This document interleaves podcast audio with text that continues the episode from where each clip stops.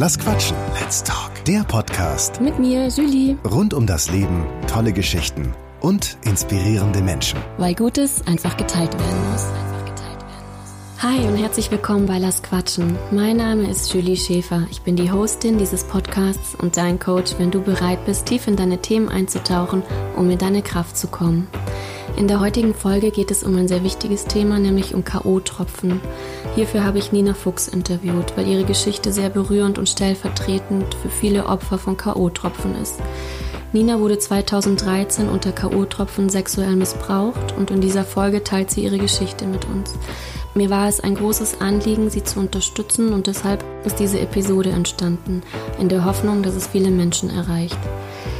Nina kämpft für Gerechtigkeit und einen fairen Prozess, der ihr als Bürgerin unseres Rechtsstaats zusteht und setzt sich auch dafür ein, dass die Problematik rund um das Thema K.O.-Tröpfen und sexueller Missbrauch von Seiten der Gesellschaft, aber insbesondere auch von Seiten der Justiz endlich ernst genommen wird. Es ist ja ein großes Anliegen, ihre Stimme auch für diejenigen zu erheben, die selbst nicht an die Öffentlichkeit treten können oder wollen. Außerdem möchte sie ein Bewusstsein dafür schaffen, dass Frauen nicht in der Bringschuld sind und es nicht deren Aufgabe sein sollte, mittels Schutzmaßnahmen und Verhaltensregeln dafür zu sorgen, nicht vergewaltigt zu werden. Der Fokus muss hingegen auf das eigentliche Problem gerichtet werden, nämlich dass Männer nicht vergewaltigen sollen. Hier muss noch ein großes Umdenken in unserer Gesellschaft stattfinden und dazu möchte sie gerne einen Beitrag leisten. Sie hat durch ihre Petition sowie durch zahlreiche Fernsehsendungen und Zeitungsartikel viel Aufmerksamkeit für ihre Geschichte und die Thematik kreieren können. Und diese möchte sie nun nutzen, auch für die Zukunft Positives bewirken zu können. Im Moment steht sie im Kontakt mit Politikern und spricht mit ihnen über eine mögliche Umsetzung, einige Richtlinien auf politischer Ebene für den Umgang mit K.O.-Tropfenfällen in der Praxis. Wenn sie durch ihre Geschichte etwas ändert und alle Frauen in unserer Gesellschaft davon profitieren können, dann macht sie das unendlich glücklich. Danke, Nina. Los geht's. Hallo, liebe Nina. Ich freue mich sehr, dass du heute da bist. Und bevor wir starten und du deine Geschichte erzählst, möchte ich dir erstmal von ganzem Herzen danken, dass du ja mit deiner Geschichte so offen umgehst und sie teilst mit uns und auch äh, gerade ganz groß teilst tatsächlich öffentlich und dass es ja, dass du da ein Riesenvorbild bist und ich glaube, da ganz viel anderen Frauen Mut machst. Aber jetzt erstmal herzlich willkommen, schön, dass du da bist. Hallo liebe Julie, herzlichen Dank auch an dich. Ähm, ich freue mich total, äh, hier zu sein äh, in deinem Podcast und ja, finde es total toll, dass du mir auch die Möglichkeit gibst, das als Plattform auch zu nutzen tatsächlich. Ja, es ist so wichtig. Sehr gerne, klar. Ja, also es ist schön, da so viel Unterstützung zu kriegen, auf jeden Fall. Das stärkt mich sehr. Ähm, für mich ist das auch alles sehr neu, auf einmal so viel Aufmerksamkeit zu bekommen und so viel in den Medien zu sein. Ähm, und ja, es eine Herausforderung, aber mhm. der stelle ich mich sehr gerne. Ja. Ja, gut. Ähm, du schieß einfach mal los. Erzähl mal deine Geschichte. Im Intro habe ich ja schon erwähnt, um was es heute gehen wird. Erzähl einfach mal von Anfang an. Ja, meine Geschichte, die beginnt eigentlich ziemlich genau vor sechs Jahren. Ähm, war ein ganz normaler Donnerstagabend, wo ich mit ähm, guten Freund verabredet war und wir mit Freunden von ihm einfach feiern gehen wollten. Und aus dem eigentlich sehr lustigen, fröhlichen Weggeabend ähm, ist dann für mich echt so eine äh, Katastrophe eigentlich entstanden, die mein Leben bis zum heutigen Tage tatsächlich sehr prägt. Mhm. Als äh, meine Freunde nämlich dann alle schon früh nach Hause sind, weil die alle arbeiten mussten am nächsten Tag und ich aber ähm, frei hatte und noch nicht nach Hause wollte, ähm, habe ich irgendwie noch andere Leute da kennengelernt in dem Club und recht viel mehr weiß ich auch tatsächlich gar nicht mehr, weil dann setzt schon ein Blackout ein. Ähm, irgendwer hat mir K.O.-Tropfen ins Getränk getan hm. Und ja, ich habe das dann so rekonstruiert am nächsten Tag. Ähm, ungefähr zweistündiger Blackout und dann die Erinnerung setzt dann so ganz bruchstückhaft wieder ein ähm, in dem Park vor dem Club. Das war dieser Park da am Maximiliansplatz, nicht weit vom Stachus. Mhm. Und ich habe da keine wirkliche Erinnerung. Das sind wirklich nur so ganz verschwommene einzelne Bilder. Aber ich ähm, weiß auf alle Fälle, dass da, ähm, als ich zu mir komme, in dem Gebüsch auch zwei Männer da waren und ähm, der eine auch Geschlechtsverkehr mit mir hatte in dem Moment.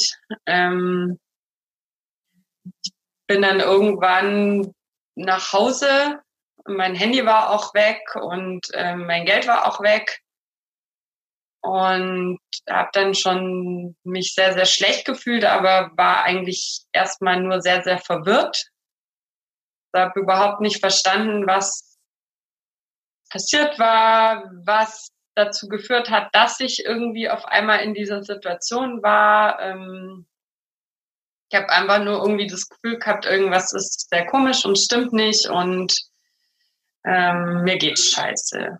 Und als ich dann irgendwie noch vergeblich versucht habe, irgendwie eine Freundin wach zu klingeln, bin ich dann einfach nach Hause und habe dann am, nach sehr wenigen Stunden Schlaf dann eben meinen Kumpel angerufen. Und in dem Gespräch mit ihm wurde einfach klar, dass da so massive Sachen von meiner Erinnerung mit der Realität nicht übereinstimmen, dass einfach nicht einfach ein Alkoholrausch gewesen sein kann, also ich hatte zum Beispiel schon ganz, ganz krasse Erinnerungslücken ähm, über einen Zeitraum, wo er mir bestätigt hat und das auch später sogar bei der Polizei ausgesagt hat, dass ich zu dem Zeitpunkt vielleicht so ein bisschen angetrunken war. Ich war mit dem öfter feiern, der kennt mich betrunken, also der kann das einschätzen. Hat gesagt, ich konnte Kerzen gerade gehen und ganz normal sprechen. Und in meiner Erinnerung bin ich kurz vorm Koma. Und sowas macht Alkohol tatsächlich nicht ja, um jetzt da nicht so krass abzuschweifen, es ging dann so weiter, dass dann meine Schwester mit mir zur Polizei ist, wo ich eigentlich gar nicht hin wollte. Aber auch noch am nächsten Tag so neben mir stand, dass ich gar nicht in der Lage war, eine eigene Entscheidung zu treffen. Meine Schwester sich auch wirklich ausführlich ähm, informiert hat, wie sie jetzt reagieren soll und dann einfach klar war, gerade bei K.O.-Tropfen ist die Zeit so essentiell, ähm, da kann man jetzt nicht noch irgendwie zwei Tage warten. Ja, und dann war ich bei der Polizei, ähm, wurde da erstmal ganz ausführlich irgendwie befragt ähm, von einem Mann, was sehr unangenehm war. Hatte auch da schon das Gefühl, mir wird nicht geglaubt. Ähm, dann sind wir irgendwann in die Rechtsmedizin. Auch das hat mich sehr geärgert, weil eben das total wichtig ist, ganz schnell eine Urinprobe zu nehmen bei K.O.-Tropfen, weil die eben nur sehr kurz nachweisbar sind und da zählt wirklich jede Minute. Das wäre, das hat auch tatsächlich eine Gerichtsmedizinerin meiner Schwester davor schon am Telefon gesagt, das allererste, was passieren muss, Urinprobe es wurde überhaupt nicht gemacht. Also es wurde nochmal irgendwie eineinhalb bis zwei Stunden verzögert durch die Polizei tatsächlich. Dann die Gerichtsmedizin war auch mega unangenehm. Also da wurde wirklich jeder Millimeter von meinem Körper untersucht, dokumentiert mit Fotos. Ich hatte blaue Flecken an den Oberarmen mit Millimetermaßband daneben, abfotografiert, jede Körperöffnung, Abstriche genommen, also auch total unschöne Erfahrung. Ja, dann musste ich noch ähm, in die ähm, Frauenklinik. Ich hatte nämlich zu der Zeit nicht verhütet. Also musste ich auch noch irgendwie selber dafür sorgen, dass ich jetzt nicht auch noch schwanger werde, äh, durfte selber mir dann auf meine Kosten die Pille danach besorgen. AIDS-Test habe ich auch noch machen lassen. Und tatsächlich bei der Frauenklinik war das erste Mal an diesem Tag, abgesehen jetzt von meiner Schwester, dass mir sowas wie Empathie entgegengebracht wurde. waren zwei Ärztinnen, die waren in meinem Alter. Die haben, glaube ich, einfach sich gut reinversetzen können, dass auch ihnen das hätte passieren können. Und ich habe einfach halt in ihren Augen und wie sie mich behandelt haben, einfach gesehen, dass da eine ganz große Empathie da war, die einfach weder bei der Polizei noch bei der Rechtsmedizin auch nur ansatzweise da war. Also da wurde ich wirklich so behandelt, als hätte ich mein, den Verlust von meinem Geldbeutel mit 20 Euro angezeigt. So ungefähr war das. Boah, echt. Also ich war auch da wirklich traumatisiert, tatsächlich durch das Verhalten von der Polizei.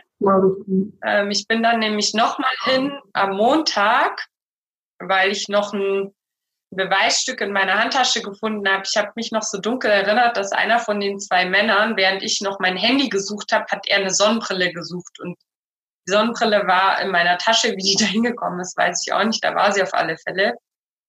Und meine Schwester hat dann gesagt, bring die zur Polizei für die Spurensicherung. Und es fing schon damit an, als ich da angekommen bin bei der Polizei, dass ich nicht mal gefragt wurde, wie es mir geht.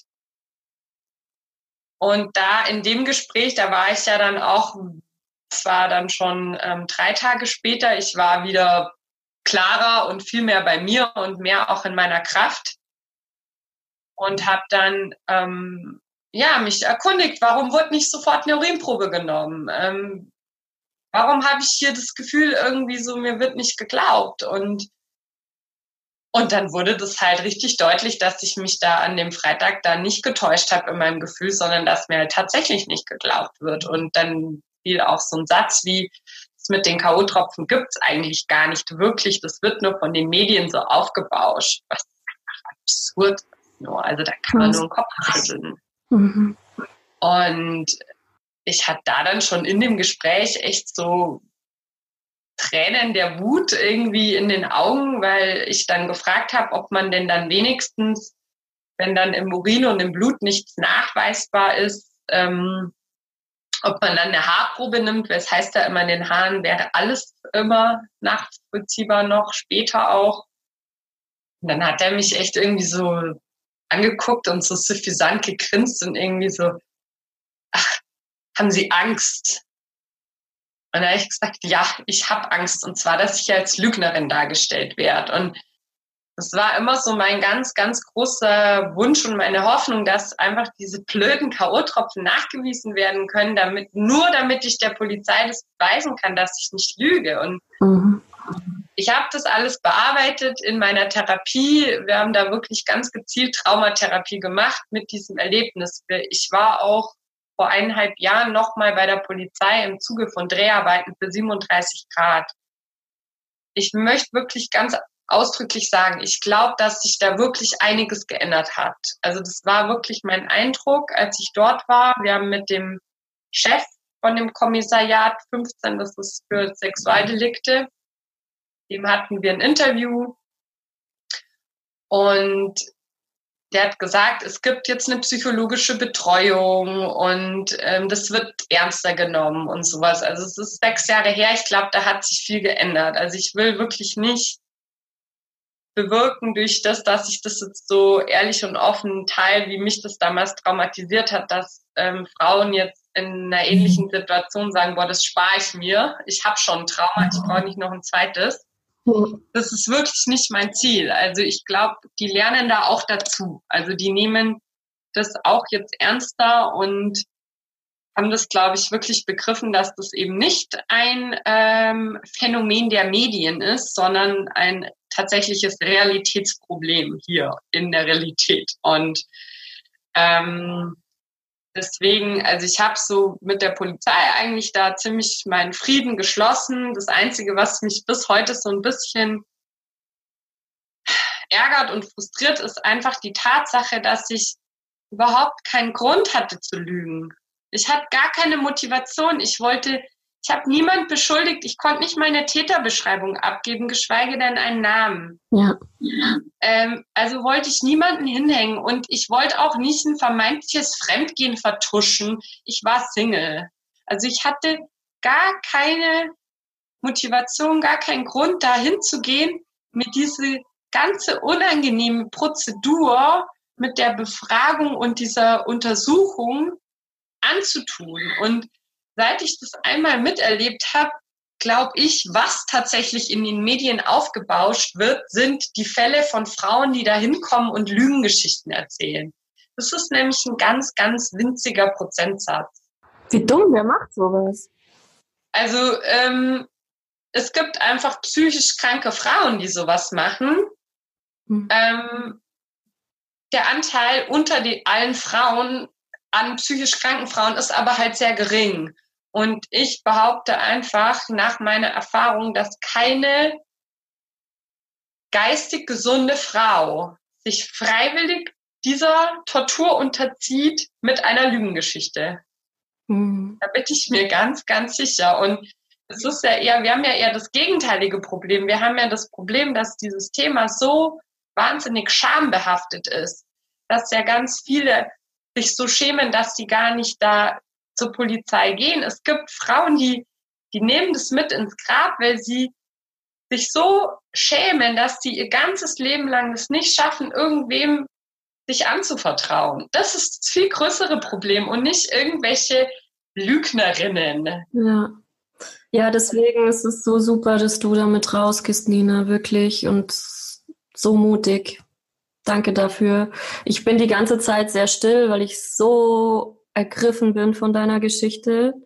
Das macht mich so sprachlos zum einen und zum anderen so wütend. Ich, es ist ja noch nicht alles, kommt ja noch mehr, aber ich könnte wirklich, ich könnte zum Hulk werden bei, bei, bei dieser Geschichte. Und es tut mir sehr, sehr leid, dass du das ja, erlebt hast. Ja, es ist halt so eine, also es fängt halt einfach tatsächlich an mit den K.O.-Tropfen, das ist eine Körperverletzung. Also man darf einfach niemanden gegen seinen Willen Drogen verabreichen. Mhm. So, das ist das Erste, was irgendwie schiefgelaufen ist. Und dann das Nächste ist einfach die Vergewaltigung. Und dann sollte man denken, äh, ja, ist schon alles genug an Scheiße. Und dann war halt einfach das Nächste da mit der Polizei. Mhm. Wieder irgendwie echt so hier gestreckte Faust in die Fresse. So hat sich's echt angefühlt. Und ja, da lief einfach richtig viel schief. Äh, zu dem Thema Scham wollte ich noch kurz sagen. Mhm. Ich habe tatsächlich einfach ganz bewusst beschlossen, dass das auch nichts ist, wo ich mich für schämen muss. Und deswegen glaube ich, ja. ähm, kann ich das äh, recht gut, dann jetzt so in der Öffentlichkeit zu stehen mit so einem Thema, weil es ist so ein bisschen so wie ich mich fühle, so reagiert natürlich auch dann irgendwie die Öffentlichkeit auf mich. Und wenn ich mich ganz doll schäme, dann spiegeln die mir das irgendwie wieder. So ein bisschen, was ich immer so geil finde, da, wir haben da nicht so eine gute deutsche Entsprechung, aber im Englischen sagt man immer so own it. Und das ist so ein bisschen, was ich mache. Ich sage halt einfach so, ja, ist keine schöne Geschichte, ähm, aber es ist meine Geschichte und ich habe mich dafür nicht zu schämen und deswegen kann ich damit auch wirklich ähm, in die Öffentlichkeit gehen und ähm, für Sachen kämpfen, was jetzt dann das nächste Kapitel betrifft, was dann so das noch irgendwie dem Ganzen die Krone aufgesetzt hat an einer Reihe von Ohrfeigen in mein Gesicht, ähm, war dann tatsächlich als ähm, letztes Jahr im Mai 37 Grad ausgestrahlt wurde, da ja, wie schon erwähnt, eben auch die Polizei drin vorkam. Auf einmal, wie durch ein Wunder, wurde ein Täter ermittelt. Das wäre meine Frage gewesen, weil ähm, ich habe mich ja mit deiner Geschichte auseinandergesetzt und es wurde ja erst fünf Jahre später DNA gefunden. Wie wurde durch die DNA der, der Täter gefunden? Hat der war das eine Wiederholungstat oder wie kam man auf den Täter? Also wann und wie der genau in die Datenbank gekommen ist, weiß ich nicht tatsächlich. Also ich weiß mhm. durch meinen Anwalt, dass der einfach mehr Dreck am Stecken hat. Ist wohl auch mehrfach vorbestraft. Ob das jetzt tatsächlich auch nochmal äh, um Taten geht, die auch ähm, Sexualverbrechen sind, das weiß ich leider nicht. Ähm, es war nur irgendwie ein krasser Zufall, dass es genau zeitgleich mit dieser Ausstrahlung der Sendung kam. Also ganz ehrlich, ich dachte wirklich am Anfang so, boah, was für ein Zufall, mhm. kann ja wohl nicht sein, bis dann halt so mehrere Leute in meinem Umfeld gesagt haben, das ist kein Zufall. Das ist jetzt zwar offen, das werden wir nie nachprüfen können, weil ich eben nicht weiß, wie lange er schon in der Datenbank ist. Ja, es kam mir zumindest halt zugute, dass eben damals dann bei der Untersuchung von der ähm, äh, Rechtsmedizin, den Schritt habe ich jetzt leider vorhin gerade in der Chronologie übersprungen. Ähm, ich habe damals dann zehn Monate nach der Tat wurde das Verfahren dann eingestellt, weil eben kein Treffer in der Datenbank war, was dann ja auch logisch ist, wen hätte man anklagen sollen. Ähm, aber die DNA konnte eben sichergestellt werden und die K.O.-Tropfen zu meinem aller, allergrößten Bedauern nicht nachgewiesen werden. Mhm. Ähm, was halt einfach ganz klar daran lag, dass ich erst ungefähr zwölf Stunden oder vielleicht sogar noch mehr nach der Tat dann letztendlich die Urin- und Blutprobe abgeben konnte. Ähm, ja, das hat mich sehr geärgert. Ich hätte tatsächlich den Beweis für die Polizei gern gehabt. Mhm. Ähm, genau, das nur noch mal kurz, um die Hörer abzuholen, äh, was da noch ein Zwischenschritt war. Also Verfahren war dann eingestellt, ganz viele Jahre ist nichts passiert. Ich habe dann angefangen, mich für die Thematik stark zu machen, war damals auch schon in verschiedenen Sendungen. Äh, ich habe beim Jenke-Experiment, es war meine allererste Sendung mitgemacht. Ich war auch bei einer Kabel-1-Sendung, die niemand kennt. ähm, und dann eben letzt, äh, letztes Jahr dann bei 37 Grad. Ich habe einfach gemerkt, da ist irgendwie ähm, ja noch nicht genug Bewusstsein einfach da, tatsächlich in der Bevölkerung ich vorher, also hatte ja auch mich nie mit der Thematik beschäftigt tatsächlich. Das war mir zwar ein Begriff, aber mehr auch schon nicht. Ähm, und ich habe einfach gemerkt, es ist wichtig, dass man darüber spricht und mhm. dass gerade auch eben die Polizei das ernst nimmt und ja, und auch wirklich ähm, leider auch an die Frauen mich richten mit, äh, was könnt ihr machen, um euch zu schützen. So, das war mir ein Anliegen, deswegen habe ich mich da sehr überwunden. Äh, ich muss gestehen, ich wollte tatsächlich nie in meinem Leben ins Fernsehen. Mhm. Ich habe das immer gehasst, im Mittelpunkt zu stehen. Ich fand schon die Referate in der Schule schlimm.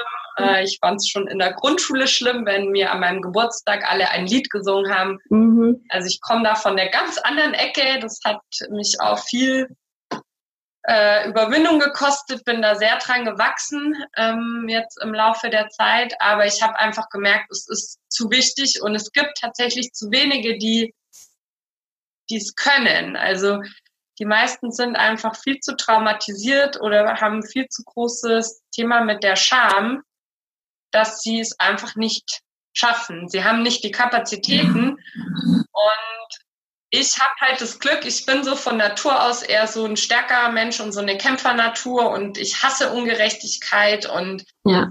ähm, ich kann auch irgendwie reden und dann war es echt so, ja, fuck, irgendwer muss es machen, ne? So, es ist irgendwie zustande gekommen und ja, und jetzt wieder kleiner Sprung, eben letztes Jahr dann die Ausstrahlung von 37 Grad, was eigentlich meine letzte Sendung werden sollte mit dem Thema. Ich hatte längst damit abgeschlossen, dass jemals noch ein Täter gefunden wird. Mein Anwalt hatte das damals gesagt, die Möglichkeit gibt es. Es sind oft Wiederholungstäter. Kann sein, dass der dann später noch gefasst wird, dann wird dein Fall wieder aufgeholt. Ja, wenn dann fünf Jahre nichts passiert, dann macht man da irgendwie einen Deckel drauf. Ja, verstehe ich. Und dann war das ein Riesenschock für mich, einfach weil ich gar nicht damit gerechnet hatte, weil ich damit schon abgeschlossen hatte und auch im ersten Moment gar nicht wusste, will ich denn überhaupt einen Prozess? Habe ich denn überhaupt die Kraft dafür? Mhm. Und dann gewöhnt man sich aber so ein bisschen dran und arrangiert sich damit. Und ähm, der Schockzustand lässt nach und irgendwann war das dann schon so, naja, jetzt gibt es schon Täter, dann möchte ich eigentlich schon einen Prozess. Ähm, es hat auch unmittelbar nach dieser Benachrichtigung, die ich bekommen habe, noch ein Telefonat stattgefunden mit der zuständigen Staatsanwältin, weil dieses Schreiben so ein bisschen komisch formuliert war. Ich war da in dem Schockzustand auch sehr verunsichert. Ich wollte einfach Klarheit und habe die angerufen. Und es war eigentlich ein total tolles, positives Telefonat. Die hat ähm, mir irgendwie Mut gemacht. Die hat auch wusste von der Sendung, hat gesagt, das ist total toll, ähm, dass wir das gemacht haben. Also waren ja noch zwei andere Frauen auch in der Sendung. Äh, nur so kann sich was in der Gesellschaft ändern. Nur wenn sich in der Gesellschaft was ändert, ändert sich was in der Gesetzeslage. Das ist der einzige Weg für Veränderung. Also richtig mir da Beifall geklatscht. Mir echt so ein Gefühl auch gegeben von Solidarität und sie steht irgendwie hinter mir und hat auch gesagt, jetzt wird nochmal richtig gut ermittelt. Das Verfahren ist jetzt wieder offen. Das Einzige, was nicht so schön war in dem Telefonat, war, dass sie damals schon dann erwähnt hat, ja, also wenn sie irgendwie nicht die Chance sieht, dass es eine Verurteilung geben kann, dann stellt sie das ein so im Hinblick auf Opferschutz. Weil das würde sie dann dem Opfer gern ersparen, dem Prozess. Meine erste Reaktion war, ja, aber dem Täter wird es auch erspart. Und es ist tatsächlich so, dass Opferschutz nicht in das Jobprofil eines Staatsanwalts fällt. Mhm. Wenn ich mich dafür entscheide, mir einen Anwalt zu nehmen und in Nebenklage gehe, bewusst, dann möchte ich vielleicht auch einfach einen Prozess und dann braucht mich nicht irgendjemand anders vor irgendwas zu schützen, wo ich überhaupt nicht vor geschützt werden möchte. Also das war schon so ein bisschen mir ein Dorn im Auge. Ich habe auch versucht, ihr das irgendwie klarzumachen, dass mich hier niemand schützen muss. Ja, aber im Grunde fand ich das Telefonat sehr positiv und hatte das Gefühl, da habe ich eine Staatsanwältin erwischt, die irgendwie für Gerechtigkeit auch kämpft und hinter mir steht. Mhm. Ach genau, dazwischen möchte ich noch kurz erwähnen, hat sie mal meinem Anwalt gesagt, auch die Beweislage wäre sehr gut. Mhm was mir natürlich dann auch total viel Hoffnung auch gegeben hat. Da wird es Prozess geben. Mein Anwalt auch total positiv äh, eingestellt, ähm, sieht auch nach wie vor eine ganz klare Chance, dass es eine Verurteilung geben kann, kennt auch Vergleichsfälle mit deutlich weniger Indizien, wo es zu Verurteilungen kam. Äh, muss dazu sagen, mein Anwalt ist Seit 30 Jahren macht er diesen Job und zwar sehr erfolgreich, ähm, weil er viel auch mit dem Weißen Ring zusammenarbeitet. Den könnten wir übrigens nachher noch mal kurz zu sprechen kommen, ja. äh, weil das eine ganz wichtige Info auch ist für alle Frauen. Ja. Ja, und dann bekomme ich eben am 2. Januar den Anruf, äh, total überraschend, meint sie dann so, ja, erstmal noch frohes neues Jahr. Ähm, also der Täter, ähm, der sitzt in Urhaft wegen einer anderen Sache. Wir haben den auch zu ihrer Sache befragt. Da macht er keine Aussage. Was sein gutes Recht ist. Also jeder wird belehrt. Man muss sich nicht selber belasten und jeder Anwalt rät einem nichts zu sagen. Also das ist kein Grund, um irgendwas äh, fallen zu lassen oder einzustellen. Sonst wären unsere Gefängnisse nämlich leer. Ähm, das war so ihre erste Aussage. Ja, der sagt nichts. Und ähm, ja, also so irgendwie, wie die Beweise sind, ich sehe da keine Chance. Also ich habe das jetzt eingestellt. Was? Und das war dann, also ich war dann total sprachlos, was ich senden will. Ich habe dann nur so, äh, äh, okay, warum? Ja, die Begründung ist ja so krass, die wolltest du uns auch mal vorlesen, gell? Ja, ähm, also da ist tatsächlich mir echt so ein bisschen die Kinnlade runtergeklafft. Und ähm, dann hat sie versucht, mir das zu begründen. Ich muss gestehen, ich habe es tatsächlich einfach nicht verstanden, ihre Begründung. Sie hat dann auch noch gesagt, sie möchte sich schon mal entschuldigen ähm, dafür, wie sie das formuliert hat, schriftlich, das könnte etwas hart klingen. Mhm. Äh, das Telefonat an sich war recht kurz, weil ich einfach total ähm, ja, überrumpelt war, fassungslos und dachte mir echt, das kann jetzt ja wohl hier nicht, nicht der Ernst sein. Und dann äh, eine Woche später hat mich mein Anwalt angerufen. Dann hat, der hatte dann ähm, an dem Tag das Schreiben bekommen, war auch total wütend. Und ich habe dann, als ich es vor mir liegen hatte und lesen konnte, auch verstanden, was sie gemeint hat mit ihrer Entschuldigung. Dann würde ich das gerade mal kurz diese Passage vorlesen. Ja. Äh, es ist der allerletzte Absatz des Briefes und der fängt an mit, ähm, letztlich kann die Geschädigte keinen der Täter wiedererkennen. Der DNA-Treffer ist zwar der Beweis dafür, dass zwischen der Geschädigten und dem Beschuldigten zum körperlichen Kontakt kam. Was ich jetzt persönlich ähm, äh, dafür, dass wir von einer Vergewaltigung sprechen und körperlicher Kontakt auch sein kann, dass ich jemanden am Arm berühre, finde ich das eine sehr bagatellisierte Formulierung, ehrlich Absolut. gesagt. Weiter geht's. Da sich die Geschädigte jedoch an längere zeitliche Abschnitte von der Tatnacht nicht erinnern kann, kann nicht nachgewiesen werden, dass es sich bei dem Beschuldigten tatsächlich um einen der beiden Täter handelt. Es kann insbesondere nicht ausgeschlossen werden, dass die Geschädigte in der Tatnacht auch mit anderen Männern sexuellen Kontakt hatte. Unter diesen Umständen ist der Freispruch des Beschuldigten wahrscheinlicher als eine Verurteilung für die Erhebung der öffentlichen Klage ist daher kein Raum. So. Renina, das ist so krank und so absurd. Wahnsinn.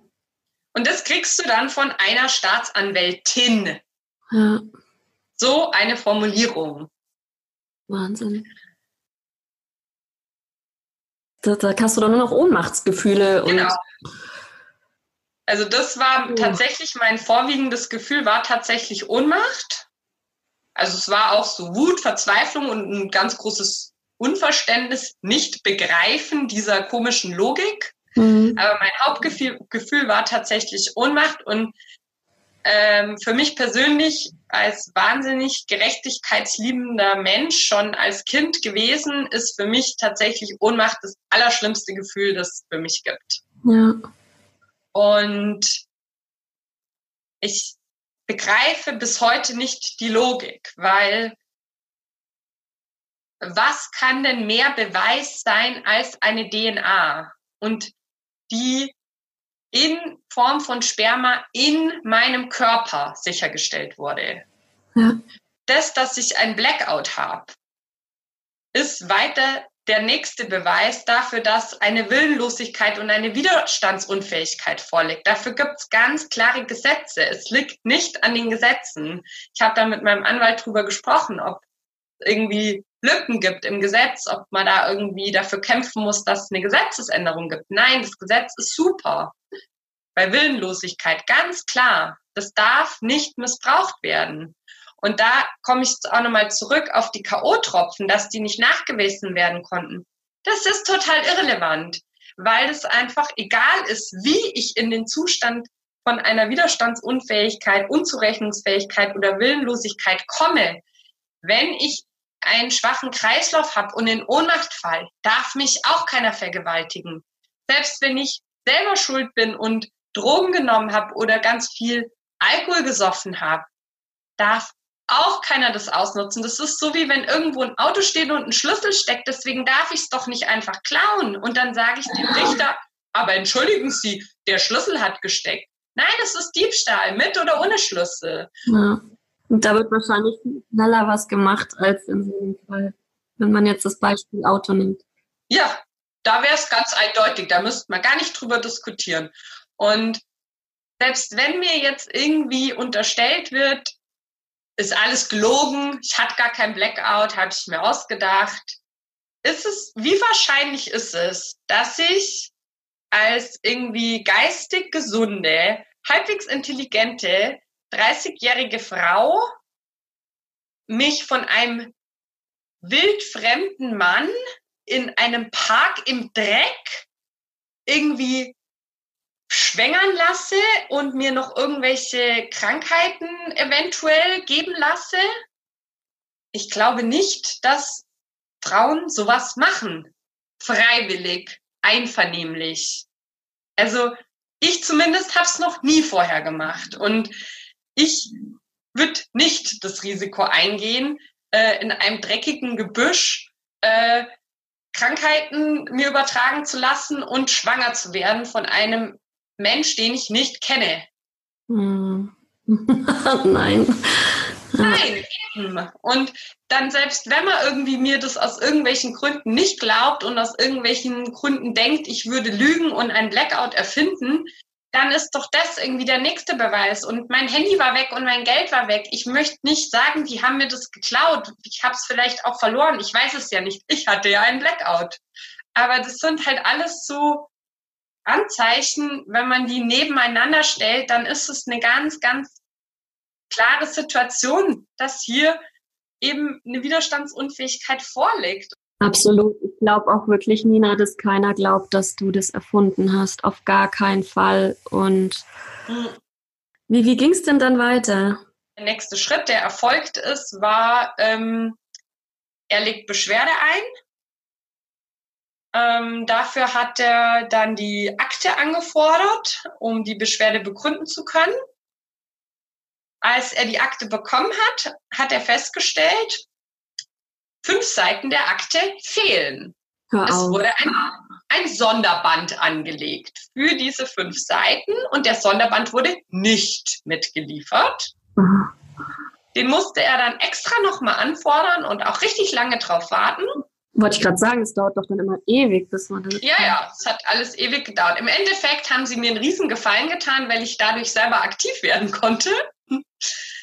Und mir das äh, total geholfen hat, dass da so viel Zeit verstrichen ist. Ähm, Im Grunde ist es aber eine totale Frechheit und ähm, es hat sich dann auch herausgestellt, diese fünf Seiten, die gefehlt haben, waren das Gutachten aus der Rechtsmedizin von damals, wo unter anderem die blauen Flecke an meinem Arm dokumentiert waren, was ja irgendwie so typische Halteverletzungen für eine Vergewaltigung sind. Dieses Gutachten hat gefehlt. Hm. Irgendwie auch ein sehr dubioses Vorgehen. Ja, total. Warum macht man sowas? Ja. Naja, auf alle Fälle habe ich dann ähm, beschlossen, auch selber aktiv zu werden. Das Problem mit diesen Beschwerden ist, dass die in der Regel einfach halt abgelehnt werden, weil die Generalstaatsanwaltschaft, die das dann prüft, meistens einfach ähm, sich hinter die Staatsanwaltschaft und deren Entscheidung stellt. Das ist so ein bisschen das eine Krähe hackt der anderen kein Auge aus Prinzip tatsächlich. Leider. Äh, Beschwerden sind sehr, sehr selten erfolgreich und mein Anwalt hat damals zu mir gesagt, sage ich dir jetzt nicht als dein Anwalt, sondern als ein Freund von dir. Das Einzige, was dir helfen könnte, ist Öffentlichkeit, Medien, Druck aufbauen. Was du ja gerade sehr erfolgreich machst, ne? Und das habe ich gemacht. Ich habe erst mich an die Kontakte halt gewandt, die ich schon hatte, weil ich ja eben schon öfter mal, ich war nicht nur in Sendungen, ich war auch äh, 2016 gab es mal einen äh, Artikel auch über mich in der Süddeutschen. Da gab es einen Themenblock Gewalt gegen Frauen. Da hat mich eine total nette Journalistin interviewt und die habe ich sofort kontaktiert. Ich habe ihr gleich im Anhang das, eine Kopie von der Einstellung mitgeschickt und habe gesagt so, hallo, wir hatten mal Kontakt irgendwie vor äh, drei Jahren. Ähm, ich hoffe, du erinnerst dich noch an mich. Ähm, im Anhang ist die Einstellung, bei mir gibt es Neuigkeiten und ist einfach nur eine absolute Frechheit, wie das begründet wurde. Und ich hatte fünf Minuten später eine Antwort. Und da kam dann Anfang März, erschien da ein Artikel darüber in der Süddeutschen. Äh, waren auch immer mal so mehrere Dreharbeiten ähm, im Gespräch. Die haben sich dann aber immer wieder alle zerschlagen, was für mich auch echt mega anstrengend war, weil die Geschichte an sich ist halt schon nicht so cool und dann ja. braucht man nicht noch so zusätzlichen Stress, dass man, ich erzähle ja dann immer wieder meine Geschichte von vorne und weil die jetzt halt sich schon so lange zieht, ist das jetzt auch, wie die Hörer und Hörerinnen wahrscheinlich merken, eine sehr lange Geschichte einfach, viel zu erzählen. und auch immer präsent, ne?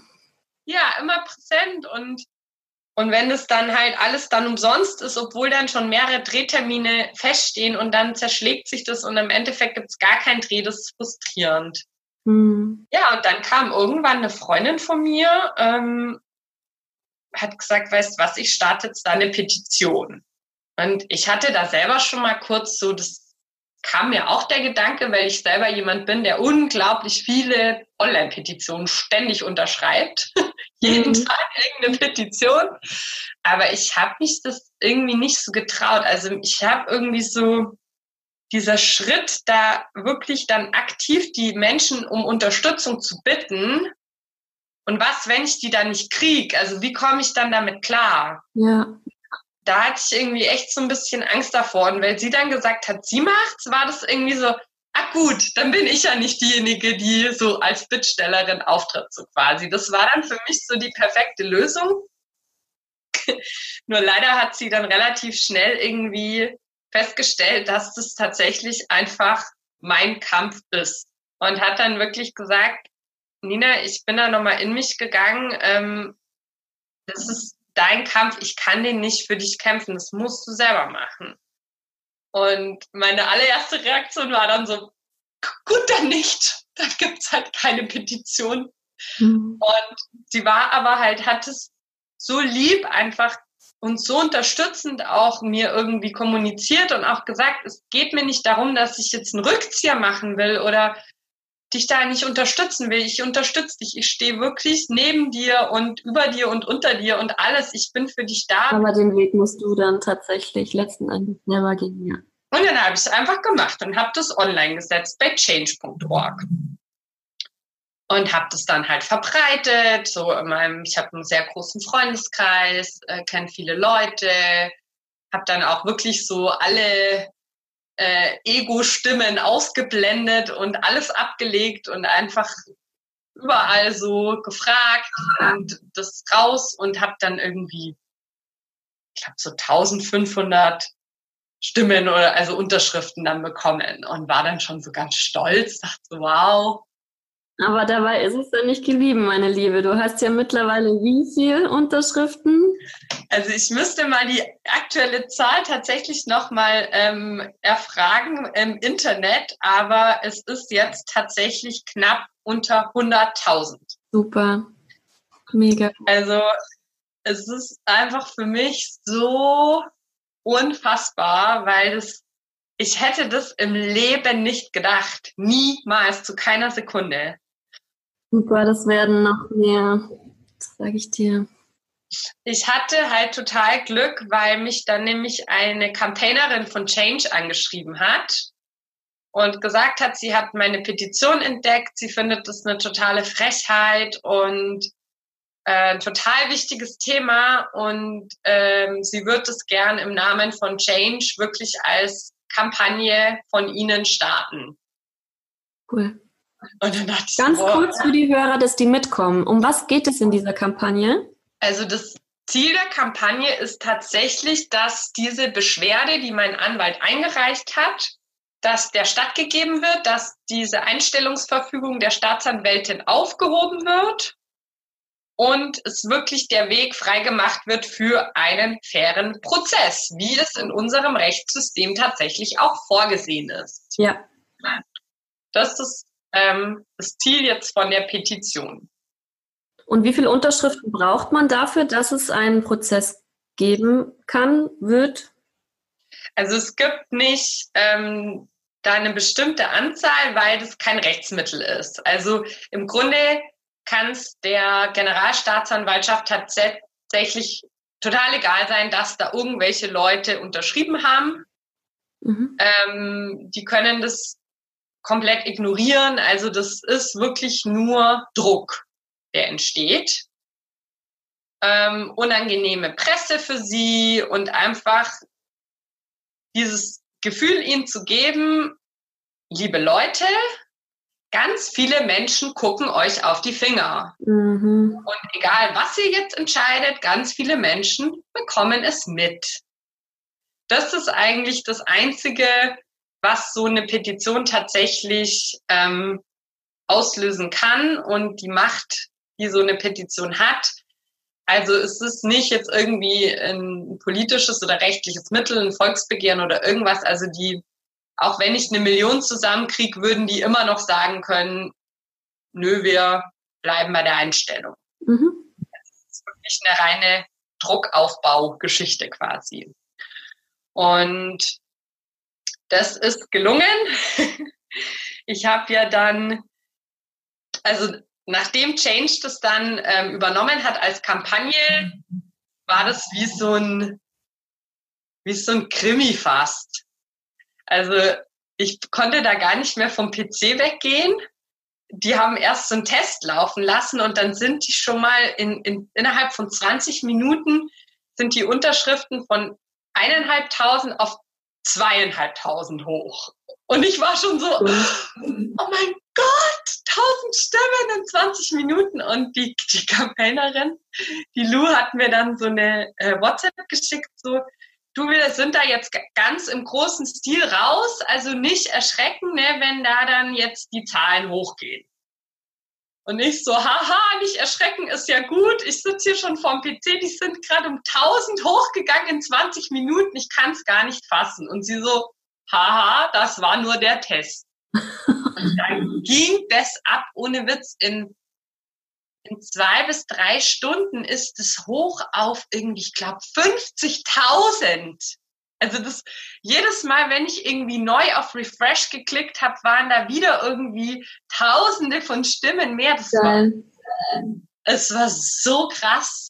Das war, ich war echt wie an den PC gefesselt und dann haben die mir auch so viel. Man kann ja da einen Kommentar schreiben, warum man unterschrieben hat. Ich bin gar nicht hinterhergekommen, diese Tausende von Kommentaren zu lesen und also es war wahnsinnig. Super, deine Augen strahlen gerade auch total. Das ist schön zu sehen. Dass man so unterstützt wird, das war dir ja so wichtig, gell? Und ist es ja auch. Und ich glaube, deine Geschichte macht so vielen anderen Mut, auch loszugehen. Hoffe ich jedenfalls. Ja, das hoffe ich auch. Also mittlerweile ist das auch so ein, ein ganz starker zweiter Motivator geworden für mich in dieser ganzen Geschichte, neben eben, ich hätte gerne einen fairen Prozess, jetzt einfach auch für mich persönlich, ja. ist jetzt so in dieser Kampagne einfach wirklich der Fokus für mich persönlich ganz, ganz stark auf anderen Frauen.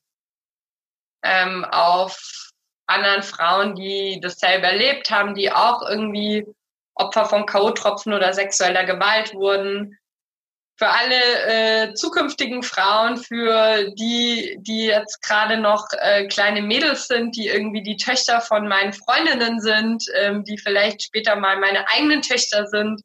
Mhm. Also das ist für mich, rückt für mich gerade echt immer mehr und mehr in, in den Vordergrund, je länger sich jetzt irgendwie das so entwickelt, die ganze Kampagne.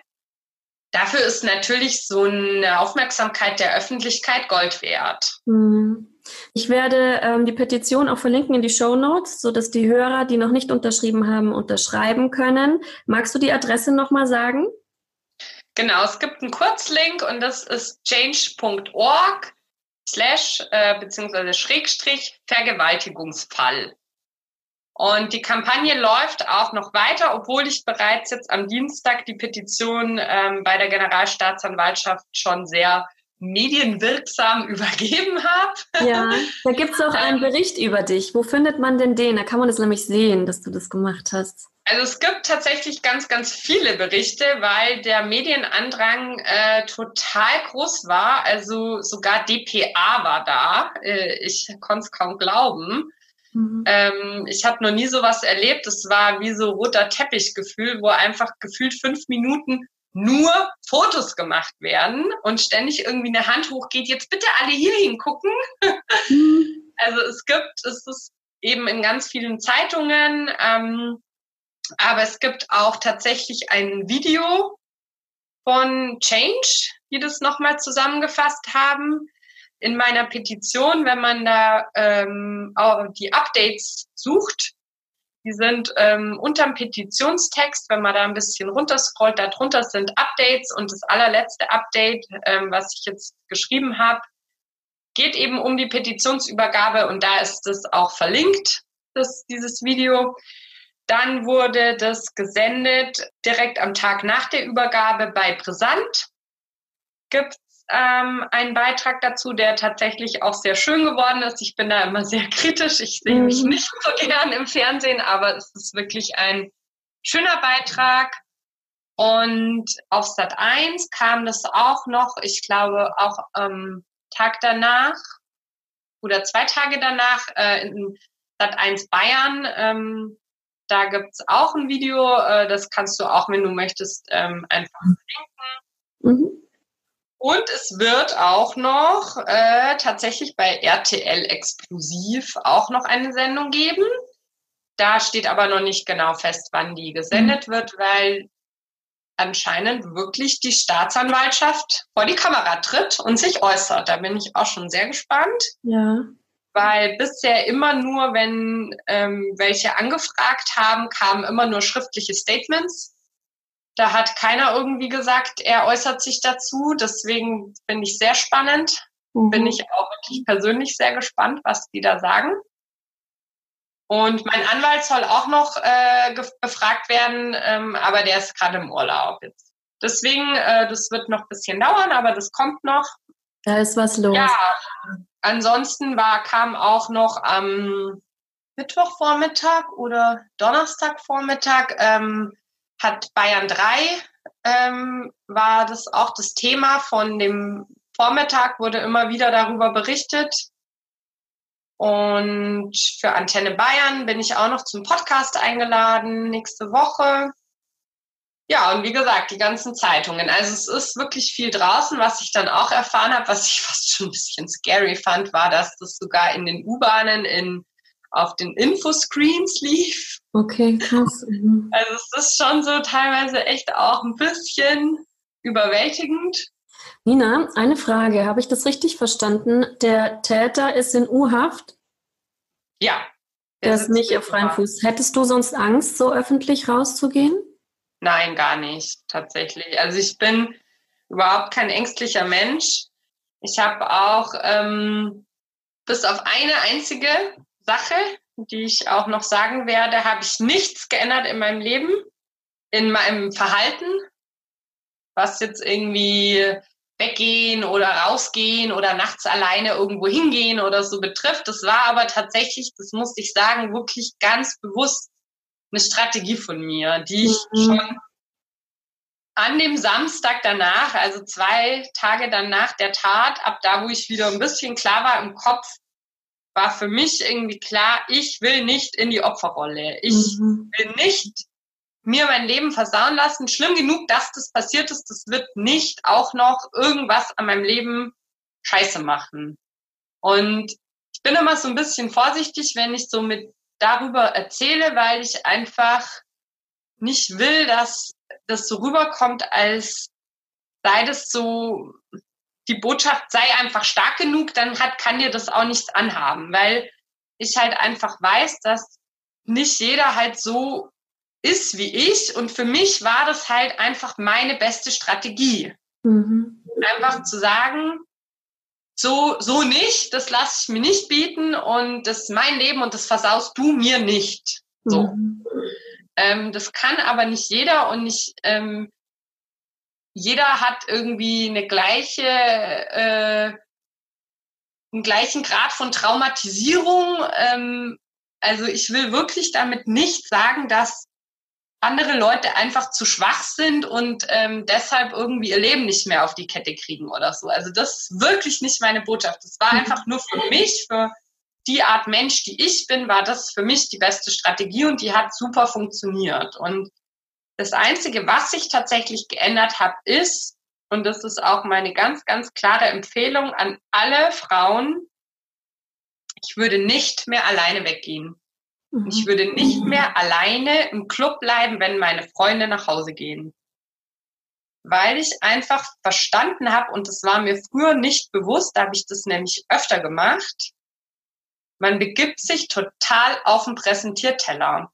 Das sind nämlich in diesem Club ganz, ganz wenig Frauen, wenn nicht keine andere Frau, die da allein unterwegs ist. Und wenn da irgendein Mann im Raum ist, der K.O.-Tropfen in der Hosentasche hat und das vorhat, der findet ganz, ganz schnell raus, wer in diesem Raum die Frau oder die zwei Frauen sind, die allein unterwegs sind. Und dann hast du keine Chance mehr. Weil du kannst nicht so äh, perfekt dein Getränk die ganze Zeit äh, vor deinen Augen halten, dass du es immer siehst. Das sagt auch äh, die Frau vom Weißen Ring, ähm, hat es auch in einem Interview gesagt, in einer der Sendungen, man kann sich vor diesen K.O.-Tropfen selber nicht schützen. Also, dass die irgendwie ins Glas kommen, hast du keine Chance. Und deswegen ist die einzige Chance, die man hat, ist, dass man nicht alleine bleibt. Hm. Voll traurig eigentlich, dass man als Frau sich nicht frei in, ja, in der Hinsicht bewegen kann. Mich macht das total wütend. Ähm, ja, ist schon krass, Nina, oder? Mich hat das auch fertig gemacht. Ich muss auch ehrlich gesagt gestehen, äh, ich bin ja so ein ehrlicher Mensch. Und ja, ja, hau raus, ich auch. Ich ähm, habe diese Erkenntnis nicht unmittelbar nach der Tat gewonnen. Ja, also ein Teil in mir rebelliert auch gerade total. Also ich gehe nicht alleine weg, weil ich es langweilig finde alleine. Ähm, ich gehe ich geh mit, mit Freunden feiern, aber allein schon dieses Prinzip, ne? Ja, ich könnte. Ja, total. Okay, aber. Und ich, ich hab, bin auch nie alleine weggegangen. Das war echt immer mehr so dieses, oh, ich habe so Luschenfreunde, die gehen zu früh nach Hause. Und dann hatte man ja schon irgendwie ein bisschen getrunken und dann lernt man ja schnell andere Leute kennen oder hat sogar schon andere Leute kennengelernt, noch während die Freunde da waren und sagt dann einfach, ja, geht ihr schon mal heim, ich bleib noch bei denen, so ungefähr. Und unmittelbar nach der Tat hatte ich diese Erkenntnis noch nicht, wie krass man sich in Gefahr begibt und dass ich einfach nur verdammtes Glück hatte, dass mir das nicht schon längst vorher passiert ist, so verbreitet, wie das tatsächlich leider ist mit den K.O.-Tropfen. Du, oder man geht feiern und trinkt halt nichts.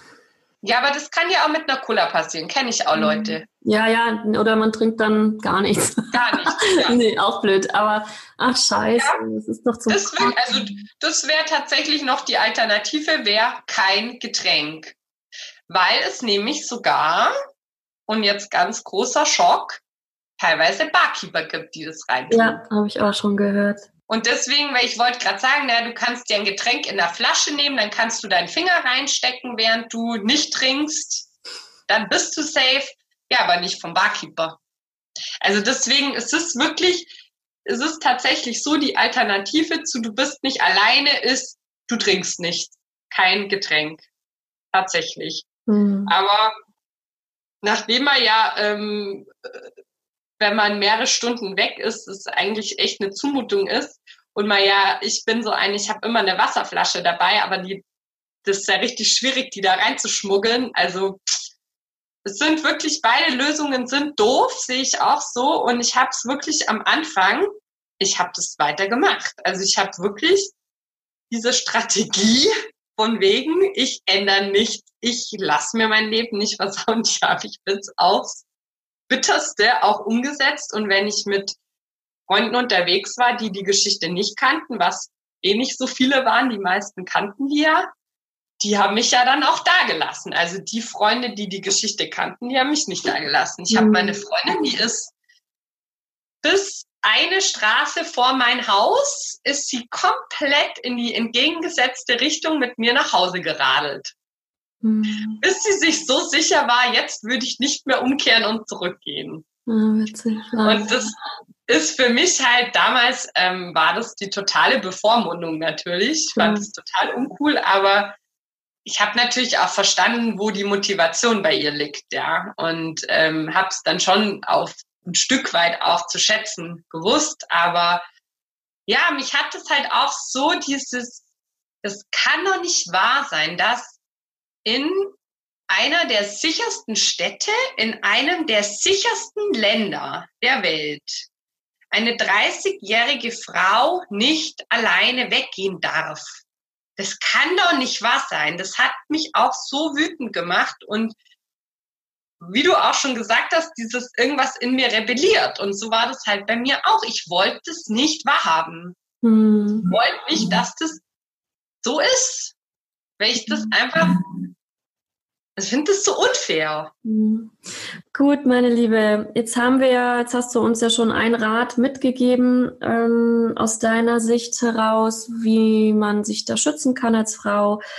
Hm, was gibt's denn noch für Tipps, die du mitgeben könntest? Ich weiß, wir haben schon drüber gesprochen und dass man eigentlich ganz woanders ansetzen müsste, und zwar in der Gesellschaft.